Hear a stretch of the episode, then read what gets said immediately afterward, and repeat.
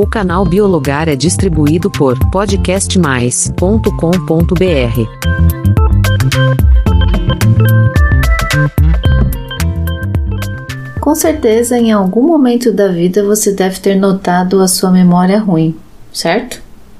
Ou você deve ter escutado a reclamação de outras pessoas quanto ao esquecimento. O pior de tudo é que quando vem esse tipo de pensamento, outras ideias vêm de lambuja, não é verdade? Verdade. Já pensamos, estou ficando velha. Ai, que não seja o Alzheimer. Ou, mas já sem memória? Mas será que é algo reversível? Existe remédio? Chá? Vamos conversar sobre isso hoje. Então, seja muito bem-vindo ao Biologar. Aqui tratamos de diversos assuntos da biologia de uma forma simples e fácil.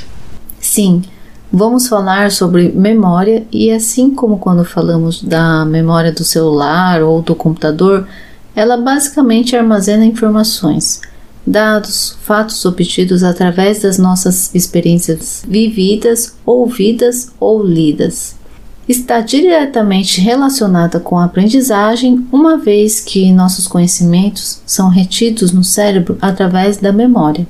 Mas, diferente de um aparelho tecnológico, é bem mais difícil de aumentar a memória ou simplesmente trocar o HD. É verdade, mas seria tão mais simples, né? O desenvolvimento da memória começa ainda na gestação e chega em sua maturação aos 22 anos. E diferentes estímulos influenciam na memória, como musical, esportivo, linguístico, contato social. Eles agem como traços que seriam os neurônios, que são as células nervosas, que se conectam e vão formando um mapa único na sua memória. Existem diferentes tipos de memória, começando pelo sensorial, que está relacionado aos estímulos externos recebidos por meio dos sentidos, visão, audição, tato, paladar, olfato. Toda a informação codificada desses estímulos é mantida por uma curta duração de armazenamento, onde ela poderá ser eliminada, esquecida ou transmitida para outros tipos de memória para garantir seu armazenamento por mais tempo. Essa é a memória que permite nos recordar da sequência de um filme, ler um livro do início ao fim ou manter uma conversa. Existe também a memória de trabalho ou operacional, que se refere ao mecanismo que permite o armazenamento e manipulação da informação guardada, bem como a associação dela com outras ideias que entram como novos inputs. Ela é responsável por operar nas ações cognitivas mais complexas, como a compreensão da linguagem, leitura, o aprendizado, o raciocínio, o planejamento e as habilidades relacionadas à lógica ou matemática. Uma memória bastante conhecida é a de curto prazo, onde há uma limitação na retenção da informação armazenada de aproximadamente 30 a 40 segundos. Claro que, caso a informação seja repetida ou manipulada de alguma forma, pode ser armazenada em outros tipos de memória, como na memória de longo prazo. E falando dela, a memória de longo prazo, que é capaz de codificar e reter a informação durante um período de tempo maior, podendo ser mantida em uma temporalidade de segundos até anos, quando você lembra de fatos pessoais, culturais ou até mesmo habilidades. O processo relacionado à memória é tão complexo que até hoje ainda não se conhece definitivamente um mecanismo pelo qual o cérebro adquire, armazena e evoca as informações. Algo relacionado com a memória é a amnésia, mas você sabe o que é? Bem, é quando se perde a capacidade de reter informações novas ou de lembrar as antigas, mas é algo patológico, causado por agressão ao cérebro e que pode ser uma situação transitória ou permanente. Diferente da amnésia, o esquecimento é uma falha na retenção ou na evocação dos dados da memória e é um fenômeno bastante comum, em maior ou menor grau, e ocorre assim com qualquer pessoa. Porém, é cada vez maior o número de pessoas que se sente incomodado com o problema e busca solução. A parte mais difícil é entender qual a causa do esquecimento. Seria uma debilitação dos traços de memória com o passar dos anos Ou um acúmulo de novos conhecimentos pode interferir e prejudicar a memória?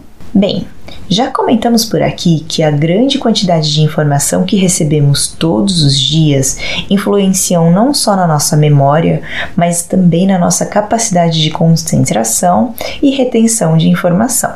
Mas o que se sabe é que o desuso de sua memória pode ser bastante prejudicial.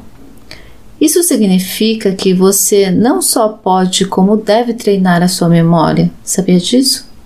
Uma forma bastante simples e indicada por um professor de Harvard é fazer palavras cruzadas quatro vezes na semana por 30 minutos.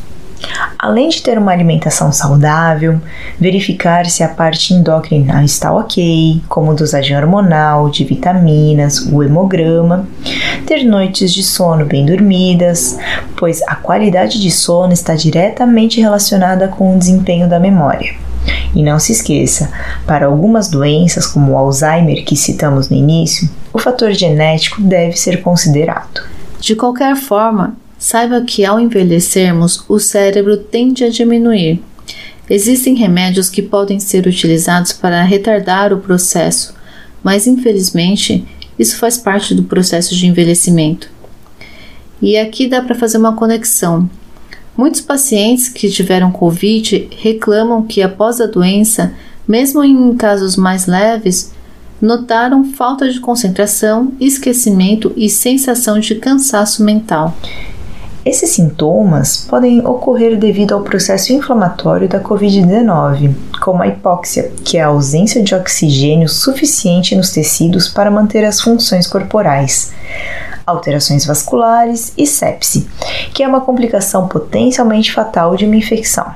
Para se ter um diagnóstico, é necessário fazer exames cerebrais, mas não se assuste, porque até as pessoas que não tiveram Covid, mas que apresentaram ansiedade e outros fatores emocionais, geram por si só uma série de preocupações que levam à dificuldade de atenção e alterações de memória pela Covid-19. Ah, eu me considero uma pessoa bastante distraída e, por consequência, esquecida. Por isso, acabo fazendo algumas coisas para me ajudar, como ter um bloquinho de notas, lista de compra de mercado e farmácia, colocar alarme no celular ou no Google Agenda. E agora é janeiro, então ainda dá tempo de comprar uma agenda para anotar as coisas importantes. O problema é quando eu esqueço de anotar algo, mas daí já era mesmo. Pensemos no seguinte: uma pessoa comum tem o ápice de seu desenvolvimento físico, mental e sexual entre os 20 e 30 anos. Depois disso, seria só ladeira abaixo. Claro que com atividade física, boa alimentação, sono de qualidade, é possível prolongar esse período.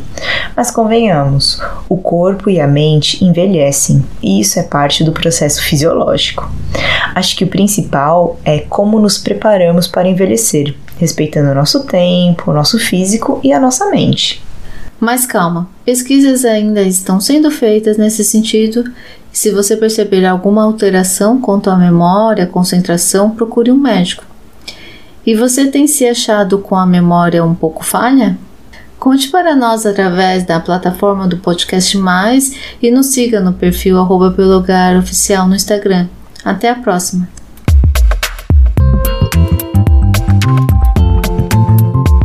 O canal Biologar é distribuído por podcastmais.com.br.